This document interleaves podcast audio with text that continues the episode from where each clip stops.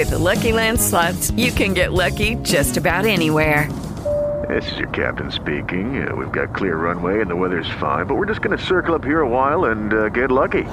No, no, nothing like that. It's just these cash prizes add up quick. So I suggest you sit back, keep your tray table upright, and start getting lucky. Play for free at LuckyLandSlots.com. Are you feeling lucky? No purchase necessary. Void where prohibited by law. 18 plus terms and conditions apply. See website for details. Ya estamos grabando, ¿eh? Vale, ahora nos va a cortar él y no lo va a poner como toma falsa, ¿eh? Pero no diga, Emilio, esto no lo pongas, que va al final del programa. Gracias por las instrucciones, chicas. Venga, Perfecto. hasta luego. Venga, vamos a ver.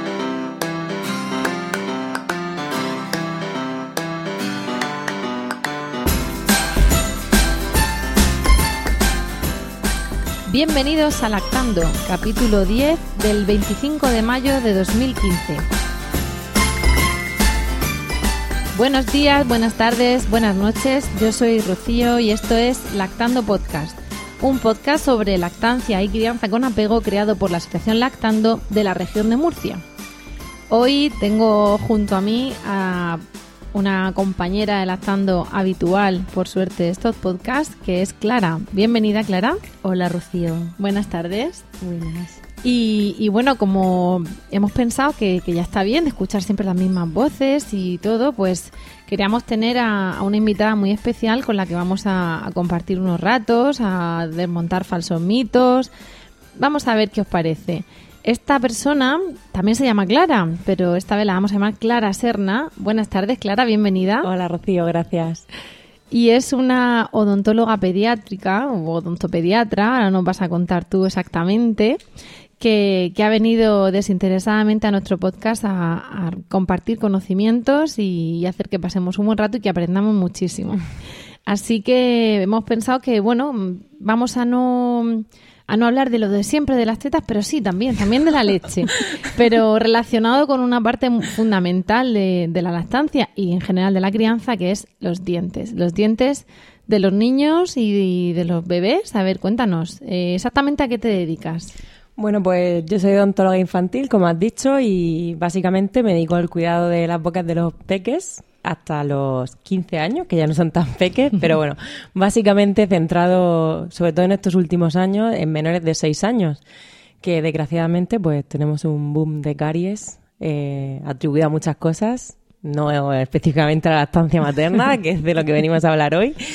Y bueno, básicamente eso. Y el enfoque que tenemos es sobre todo preventivo, porque bueno, no tenemos mucha costumbre en este país en fomentar la prevención y es algo con lo que estamos trabajando.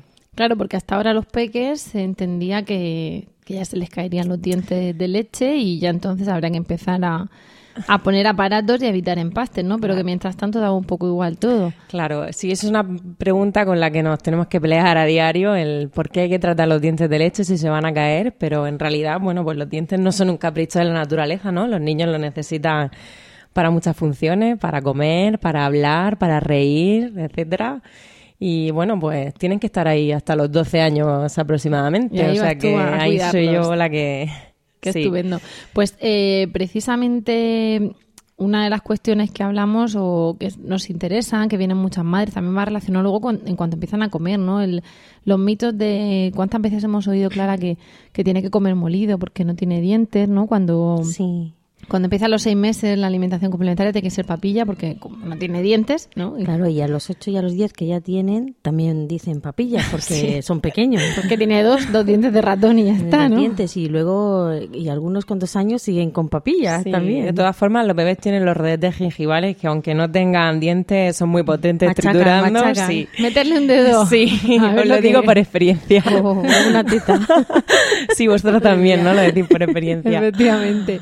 Pues precisamente por eso, mm, claro, una de, la, una de las cuestiones es, eh, has hablado de preventivo, ¿no? Y de los peques, pero no sé, cuéntanos porque claro, aquí tenemos mamás de todos los tipos, tamaños y colores y mamás que ya son mamás de niños, mamás de bebés, mamás embarazadas, futuras mamás.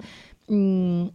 ¿Cuándo tenemos que empezar a pensar en, en los dientes? Pues Vale. Cuando les salen, y entonces la siguiente pregunta es ¿cuándo les salen? Porque siempre hay, hay un rango de normalidad, Sí. luego empiezan las consultas de, ay, es que a este no le han salido todavía los dientes. Entonces, eh, esas visitas también incluyen el saber si el desarrollo, eh, las- lo que es la erupción de los dientes es normal. No sé, cuéntanos un poquito. Vale, bueno, remontándonos al principio, lo idóneo sería acudir eh, antes de la planificación del embarazo, ¿no? Para que la mamá tenga la boca sana, porque, bueno, ahora veremos que la salud bucodental de la mamá y de la familia es imprescindible luego en la salud bucodental de, de los niños, ¿no? Entonces, bueno, si no nos da tiempo antes de la planificación del embarazo, lo ideal es acudir eh, al odontólogo durante, pues eso, el- la gestación. ¿Por qué, ¿Cuándo? ¿Por qué durante la gestación? Bueno, pues desde el momento en que sabes que estás embarazada. Entonces eso de que no te tienes que hacer una limpieza Bueno, cuando estás hay- embarazada hay o- o, no te tienes que campañas- empastar porque estás Nada. embarazada y entonces Eso es un mito que además eh, nada favorable para, para la mujer, ¿no? Porque sí que hay ciertas patologías que se desarrollan más durante el embarazo, como las patologías gingivales de la encía, etcétera. Y luego sí que hay una transmisión bacteriana a los bebés. eh, si la mamá tiene caries, esas bacterias se van a, a transmitir a los niños y va a determinar mucho Al soplarle la- al puré, ¿no? Al soplarle la comida. sí, o al probar su comida o al limpiar. Eso es un hábito que, que hemos visto varias veces, limpiar el chupete con la propia saliva. O darle un besito. O darle un beso o chuparle las manitas del, del bebé o besarlas para que luego él se las lleve a la boca. Entonces, bueno, todo que, es- que no está mal hacerlo, pero tenemos que saber que no tenemos caries nosotros, ¿no? Exacto. Sí, y bueno, para eso tiene que ir al odontólogo, ¿no? Y, y para nada es que la embarazada no pueda tratarse las caries. De hecho, debería hacerlo para garantizar un poco el que esa eh, transmisión bacteriana disminuya. Y que nueve meses da tiempo a Y mucho nueve y, la caries puede avanzar tiempo, bastante, sí. ¿no? Entonces, y si no además, se la trata, exacto, el, el- el- las embarazadas es un colectivo que asu- asume mucha información, ¿no? Asimila mucha información y... pobres.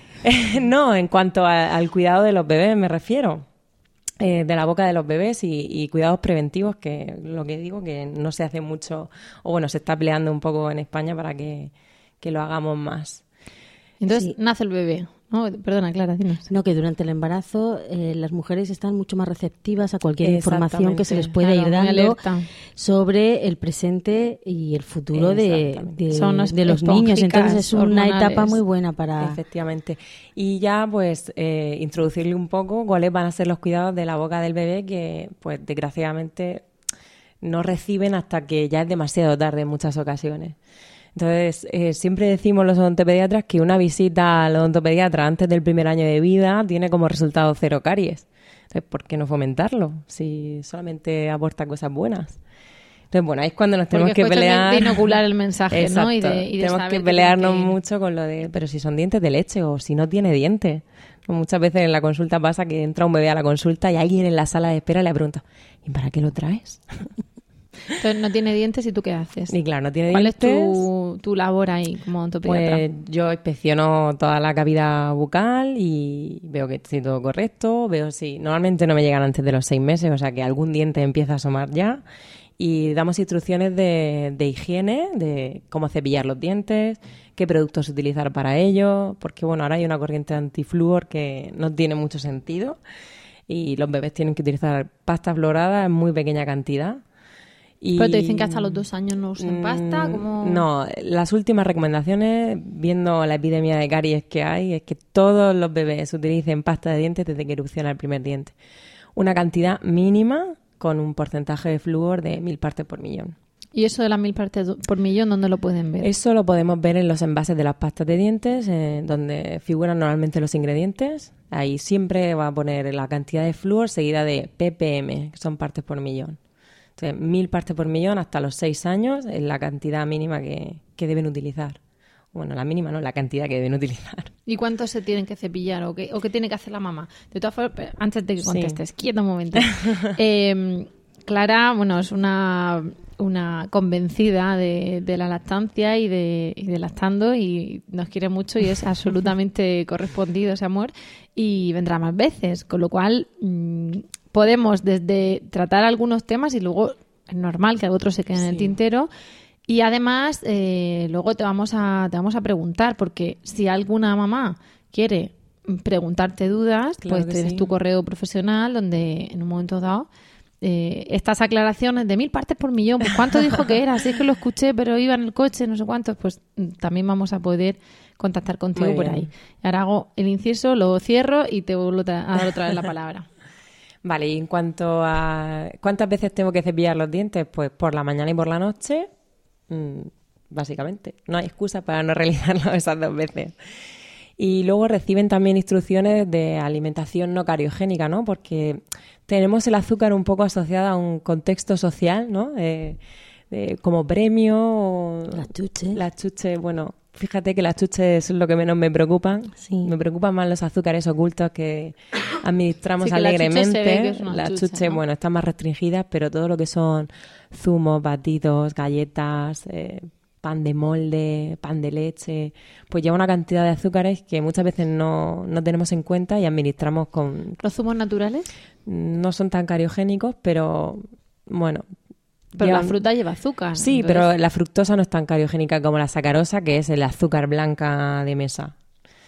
Y bueno, pues, Entonces, fru- mm, zumo sin azúcar añadido, lo que es zumo na- pero natural. natural. no sería un problema si se toma el zumo y se acaba. Pero si lo echamos en un biberón y el niño está con el goteo constante de- del zumo, sí que tenemos un problema porque la boca no tiene la capacidad de neutralizar todo el tiempo ese azúcar que estamos metiendo. O sea, la boca necesita un descanso de al menos dos horas entre una comida y otra, pues para neutralizar un poco el pH que os sonará el de, de los anuncios de chicles, ¿no? Sí. hay, una, hay una pregunta que te quiero hacer. El otro día en un supermercado, en la zona de las pastas de dientes, había una que ponía pasta de dientes infantil y, a- y como con una etiquetita que ponía sin azúcar. Y yo pregunto, ¿es que llevan azúcar? Ya, Y sin gluten. No, pero es que llevan azúcar. Pues le- yo también lo he leído y me ha resultado muy curioso porque sería muy paradójico, ¿no? Por eso. Eh, en teoría, ¿no? Llevan edulcorantes, sacarinas por el tema del sabor, pero vamos, nunca Claro, he es encontrado que una parece- pasta de diente con azúcar. Por eso dice sin azúcar, ¿no? Y es como, ostras, entonces las demás Como llevan, manzanas ¿no? y mantequilla, ¿no? Sí, Esta es la benditísima. No, no, no, no. Lo que sí que estamos sometidos a, a estrategias de marketing muy fuertes, ¿no? Entonces nos hacen muchas veces elegir una pasta de dientes no adecuada porque hay una franja de edad que me pauta, Sí. ¿no? La que No, claro, es que tú llegas y dices de 2 a 6 años. Sí.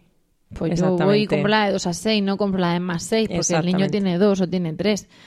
Y es que me tengo que fiar de fabricantes. Si no soy odontóloga ni me ha dicho la odontóloga compra esta, O compra no he escuchado marca. este podcast. No he escuchado este o no podcast. tienes una mamá que ya ha pasado por la consulta y lo ha dicho en el patio del colegio, que esas son las mejores transmisoras. Efectivamente, el patio de- del cole y de vecina. Hombre, yo soy, yo soy consumidora de pasta infantil Hmm. y hasta que caí en tus brazos amorosos, mm, yo la, vamos, no voy a decir marcas, ¿no? Pero cocodrilo, dos a seis años, Sí. clum.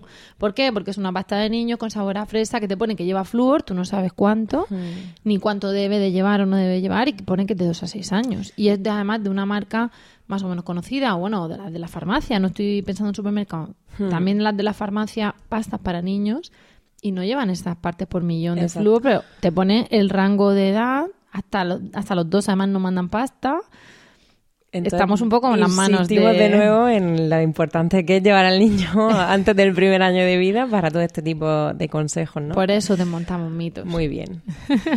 Y bueno, luego si queréis ya eh, vamos entrando en el tema conflictivo. Sí, porque de- has hablado, has hablado de, la, de la epidemia de caries. Sí. Y, y has hablado también del tema del azúcar, ¿vale? Entonces, a mí me gustaría, salvo que sea mentira lo que voy a decir, que tú mm, rebajes un poco la alarma social en cuanto a que comes se tienen que lavar, comes se tienen que lavar, porque has hablado precisamente del descanso de dos horas, por si nos lo puedes aclarar un poquito.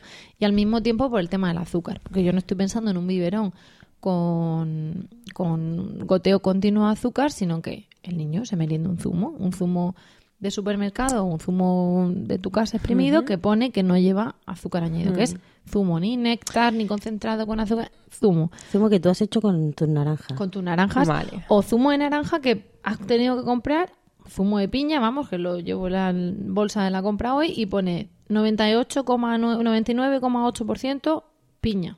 Lo que pasa 0,2 que- de pectina o estabilizante. Ahí- Entonces, eso es zumo.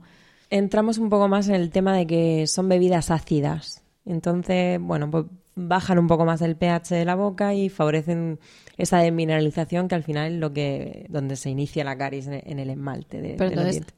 ahí- ahí donde, eso es lo que te quiero preguntar, porque la alarma entonces parece que como todo, ¿no? No dicen que hasta el cocido en grandes cantidades es malo, Bueno, ¿no? todo. Un zumo que te tomes al día. No es Claro, lo, que pasa que, es el que- niño viva con zumo en lugar de con agua, por Exacto. ejemplo. No es lo mismo el momento en el que se administra el azúcar. O sea, por ejemplo, en el desayuno, si el niño toma leche con colacao y galletas, no pasa nada porque luego se va a cepillar los dientes. Pero después de la merienda no suelen hacerlo. Entonces, eh, consiste un poco en jugar en, en qué momento administramos eh, esos azúcares a los niños. Y bueno, pues al cole mandar un bocata o una fruta sin más y un botellín de agua. En los coles ahora están haciendo días de la fruta sí. y además no quieren chuches y tal, y están tomando una fruta. Pero eh, yo pienso, tengo en mente ahora, ahora voy a confesarlo, eh, un artículo un poco alarmista ¿no? Sí, sobre el eh, tema de la caries lo he y tal. leído, Además, lo he te- leído. te lo dije, Clara, por favor, ilústranos aquí. Porque claro, era todo como, y un plátano lleva azúcar. Entonces, es que vivimos, o sea, nuestro cuerpo necesita azúcar para funcionar. Y las Azúcares cosas, naturales. Claro, y las cosas las transforma en azúcares. Entonces, si me dices que un niño no puede comer un plátano, apaga, vámonos. yo, yo creo que no llega hasta ahí. Es un poco el, No, que no sea claro. una rutina, el que todas las tardes se tome un zumo y que luego no se pueda lavar los dientes, sino que vayamos jugando un poco con los alimentos que le damos y que en vez de que sean lo más naturales posible. En vez de administrar pan de molde, pues sea un pan de barra, que además tiene que, volvemos al tema de la masticación, ¿no? Ejercitar un poco más, favorecer más el- el- la función, ¿no? Y básicamente es eso, jugar un poco con dónde administrar los azúcares. Ponnos ejemplos de ese bocadillo, Clara. Ejemplos, pues... Aquí, mm, como mamás también tenemos, pero... Sí, sí. A ver, muchas veces cuando analizamos, porque esto es otra de las cosas que hacemos para prevención de caries, analizar el que comen los niños. No tiene ningún sentido que nosotros hagamos empastes y no investigamos el, el qué les ha llevado a tener esa enfermedad. Bueno, pues analizando un poco la dieta de los niños de, durante una semana, eh, los papás nos rellenan un cuestionario, vemos que a lo mejor siempre en, en la hora del recreo, en la hora de la merienda o entre horas, tendemos más a, ese consumo de, productos azucarados. Entonces, pues simplemente damos instrucciones de, tenemos un semáforo de alimentos, cuáles son más cariogénicos, pues hay eh, todo lo envasado de galletas, bizcochos, eh, incluso los caseros que les añadimos azúcar son cariogénicos, aunque sean más saludables. Eh, las bebidas azucaradas, tipo yogures líquidos azucarados, cosas así, son el- la parte roja del semáforo.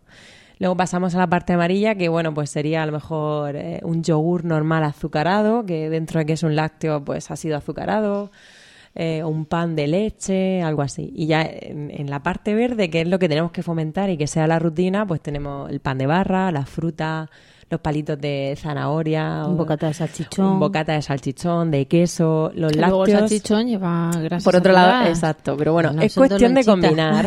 Estamos un poco... de pavo, entonces. Madre mía. es cuestión de combinar Hasta que te digan, y- no vamos otra vez para uno. de queso. Eso, tortitas de arroz o de maíz, cosas así. Ese semáforo podría estar accesible. podemos eh, configurarlo nosotras y subirlo a la web que queráis para que las Estupendo. mamás tengan unos recursos. Pues hablaremos contigo para De que acuerdo. lo pongamos en la página y se lo digamos a, a la responsable de redes sociales y lo ponemos en nuestra página. Los semáforos odontológicos, Cariogénicos. efectivamente. Y, y bueno, epidemia. Epidemia. Bueno, pues yo antes de venir al podcast eh, he estado revisando un poco los porcentajes de caries a nivel mundial y un poco europeos. Bueno, pues a nivel mundial hablamos de un 12% en niños, pero así como media de, de todos los países. Eh, en los países del norte de Europa, pues como Inglaterra o Finlandia, hablamos de un 32% de caries en menores de 6 años, sí. En países del este de Europa de un 56%. Y el único estudio que he encontrado así en España es en Valencia, en menores de 6 años, y hablan de un 36%. Un 36. No, es ninguna tontería. Son datos un poco alarmantes y es simplemente pues porque no han ido al odontólogo antes del primer año de vida Y no tenían información. no tenían inf- es una falta de información. Entonces, bueno, pues yo creo que a través de este tipo de, de cosas y de vuestra web y charlas y demás, deberíamos With the Lucky Land slots, you can get lucky just about anywhere. This is your captain speaking. Uh, we've got clear runway and the weather's fine, but we're just going to circle up here a while and uh, get lucky. No, no, nothing like that. It's just these cash prizes add up quick. So I suggest you sit back, keep your tray table upright, and start getting lucky. Play for free at LuckyLandSlots.com. Are you feeling lucky? No purchase necessary. Void where prohibited by law. 18 plus terms and conditions apply. See website for details. Judy was boring. Hello. Then Judy discovered ChumbaCasino.com. It's my little escape. Now Judy's the life of the party. Oh, baby, Mama's bringing home the bacon. Whoa, take it easy, Judy. The Chumba life is for everybody. So go to ChumbaCasino.com and play over 100 casino style games. Join today and play for free for your chance to redeem some serious prizes. ChumbaCasino.com. No purchase necessary. Void where prohibited by law. 18 plus terms and conditions apply. See website for details. Pues enfocar un poco Sí. el tratamiento en prevención, ¿no? Así que tenéis que echarme una mano.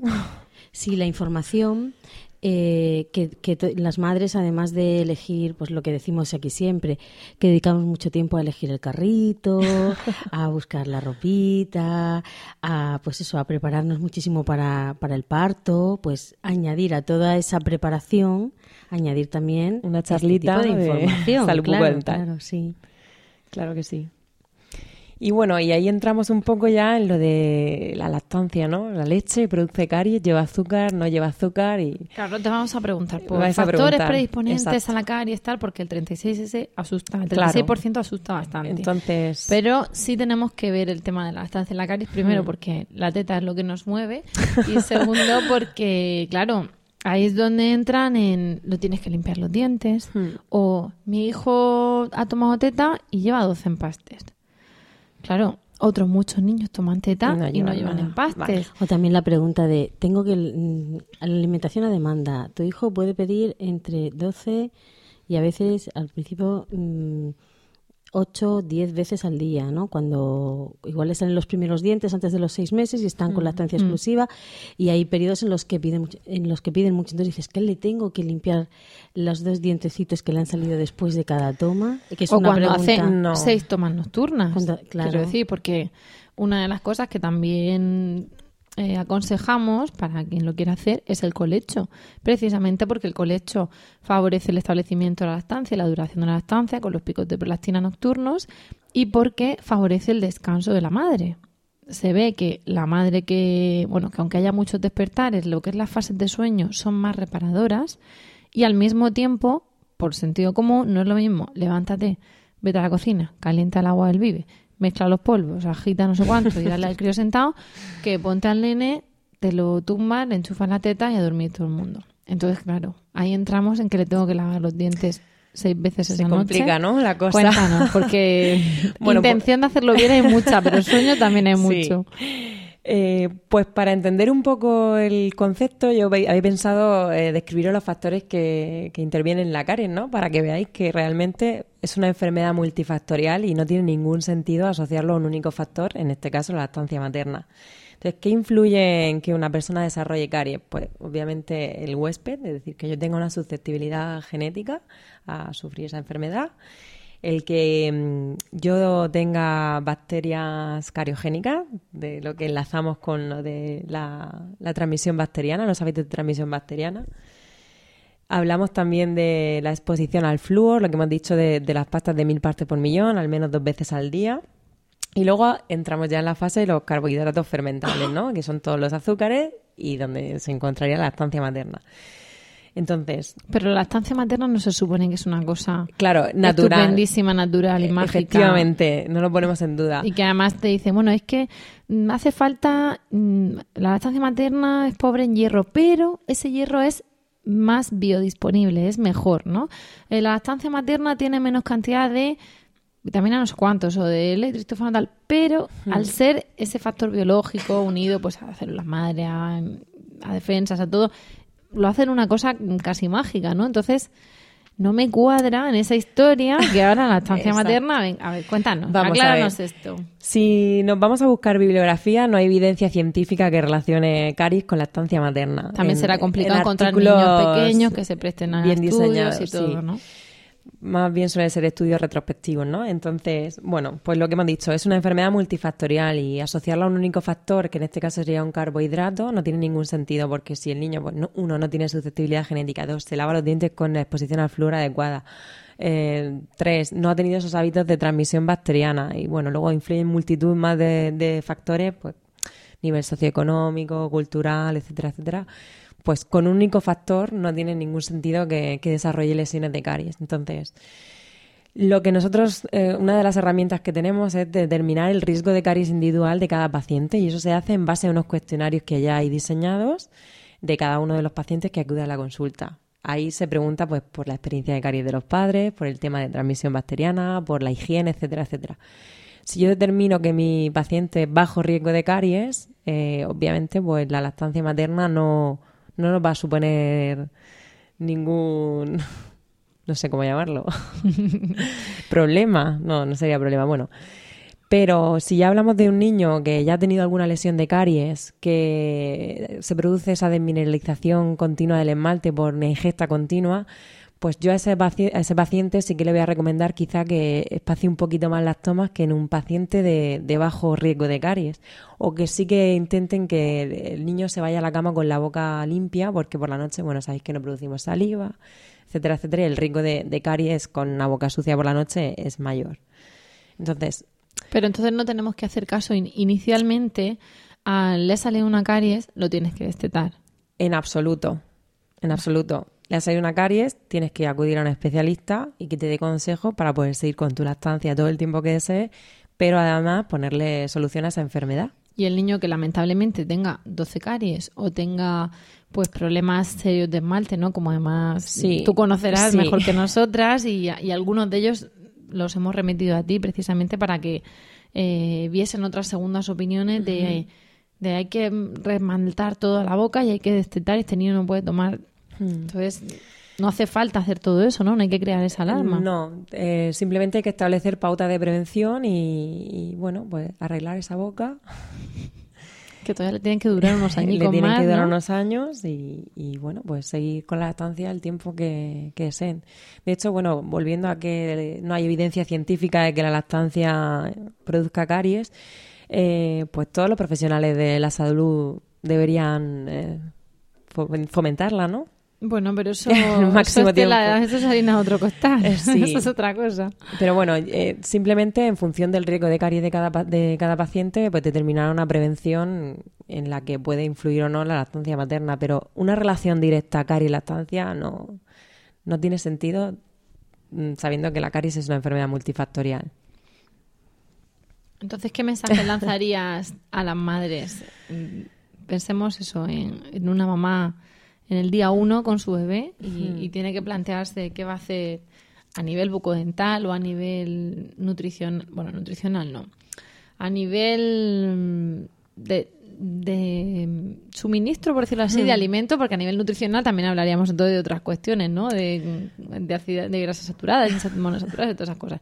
A nivel de, de plantear un menú al bebé a nivel de cuidado bucodental? ¿Qué, qué ABC o qué vale, ABC. 10 mandamientos tendría esa recién mamá que dices tú? Bueno, Vale. a ver, Pues, quédate con este mensaje. Si consiguiera que en vez de recién mamá fuera embarazada, pues que acudiera al odontólogo y que, eh, bueno, eh, recibiera pautas de higiene bucodental para el bebé y que ella recibiera atención odontológica en cuanto a limpieza y, y el tratamiento de, de caries.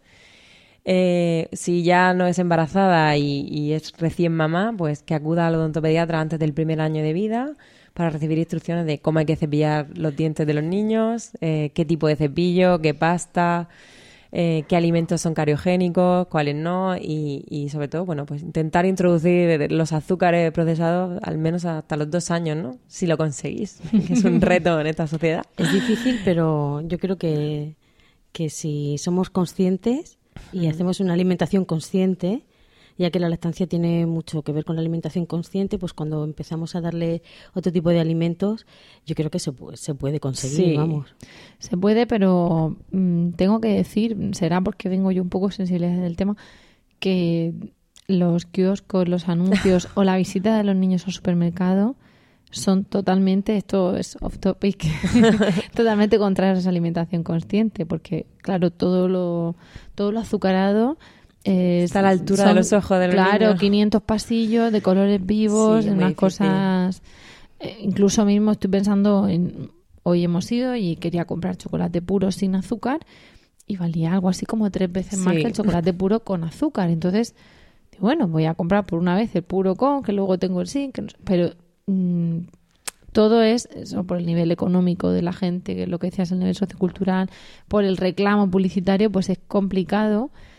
Y, y claro, los padres tienen que hacer de filtro para todo, ¿no? Desde que, desde que se quedan embarazados, empiezan a tomar decisiones por esos bebés, ¿no? Ya para toda la vida. Y yo creo que hasta este es un ejemplo, un ejemplo más de todos esos filtros que hay que ir presentando y ese mensaje que tiene que ir calando y el hábito que tienen que ir haciendo los niños, ¿no? Por ejemplo, de lavarse los dientes con ellos o no sé, la familia que se lava, lava los dientes Sí. unida permanece unida. Sí, eso, eso, eso Me yo consta lo he que Clara lo hace.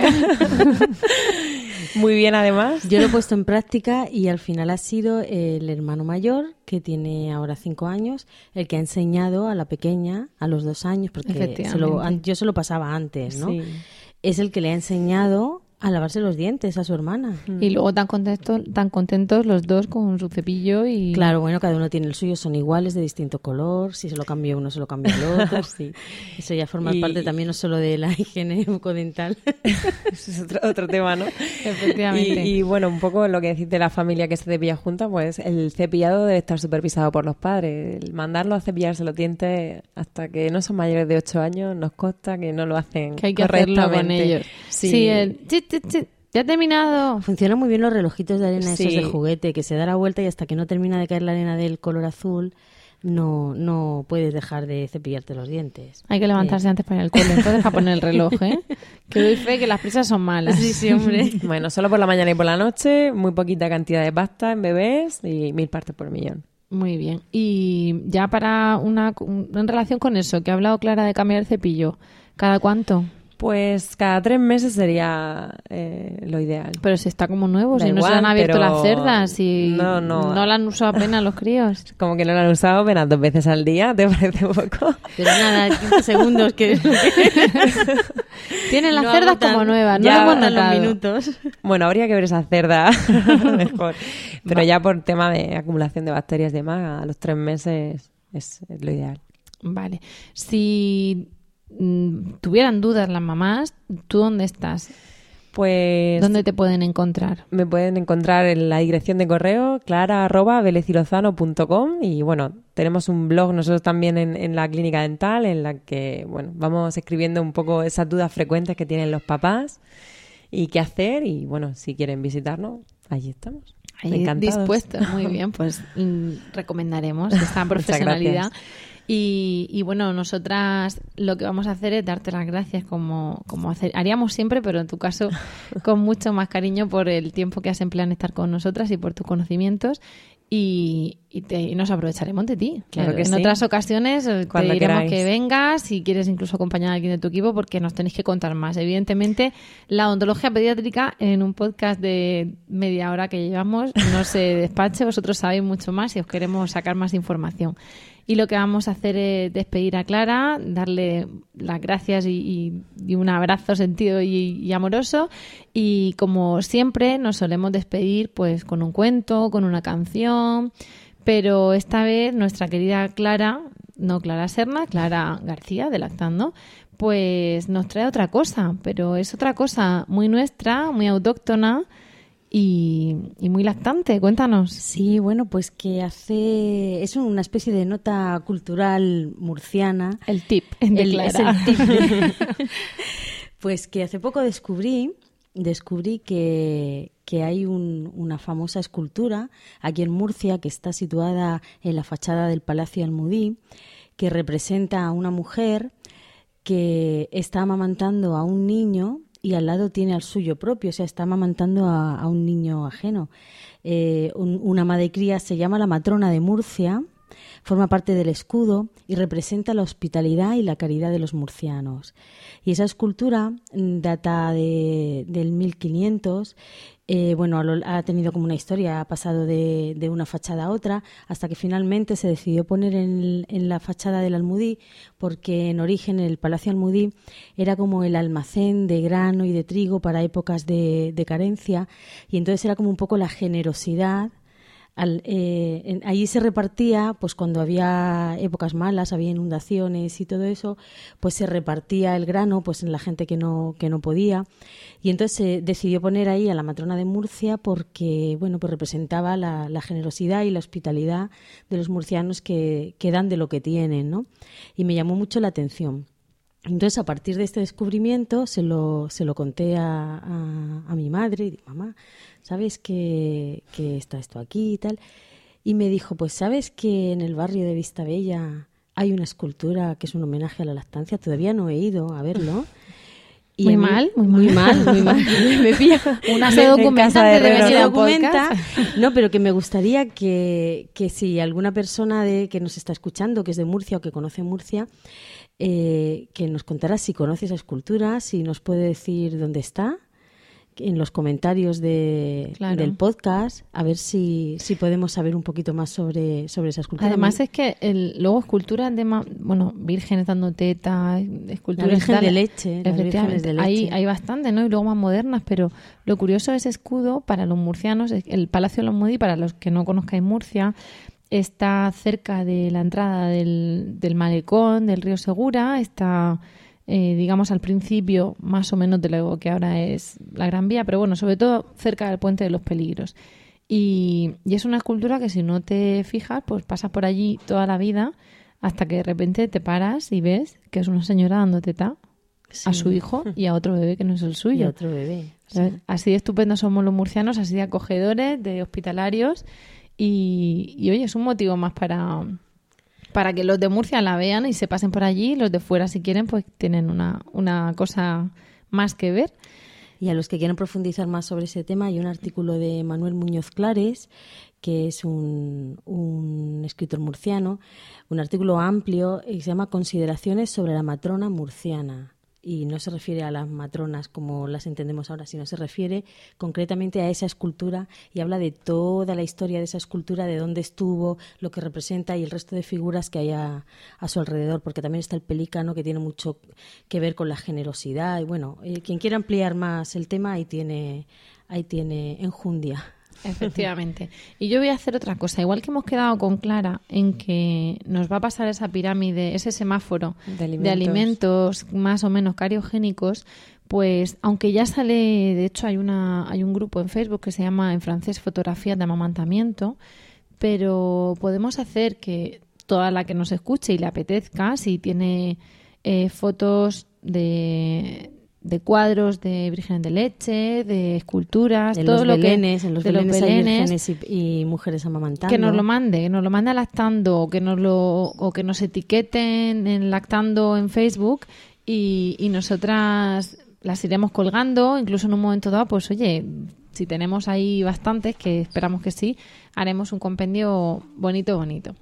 Pero bueno, con esto em, se nos va el tiempo, estamos muy a gusto aquí hablando, pero tenemos bueno, tenemos que cortar y tenemos que convocar a, a Clara Serna y a Clara García en otra ocasión. Por hoy ya hemos llegado al final del podcast. Así que vamos a, a daros a vosotras y a vosotros las gracias por el tiempo que habéis dedicado a escucharnos y esperamos de corazón que os haya resultado entretenido y de utilidad.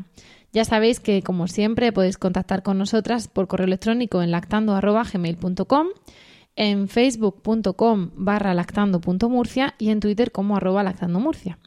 Si además queréis compartir este podcast con más gente, podéis decirles que nos escuchen en nuestra web, que es lactando.org, y que eh, nos busquen en Spreaker, iTunes o iVoox. iVoox es con V, O, O y X. También podéis encontrarnos en emilcar.fm, que es la red de podcast a la que pertenecemos. Y ya que estamos, si además os ha gustado, lo que podéis hacer es dejarnos un comentario positivo en iTunes, porque de esa manera ganaremos en visibilidad y en difusión de- del mensaje lactante y en este caso del mensaje odontólogo y lactante. y para dejarnos esas cinco estrellas en el comentario podéis hacerlo a través de emilcar.fm barra iTunes. Por nuestra parte, eso es todo. Nos despedimos hasta el próximo pro- programa, que esperamos que sea muy pronto. Y mientras tanto, os deseamos mucho amor y, mucha, mucha teta. teta.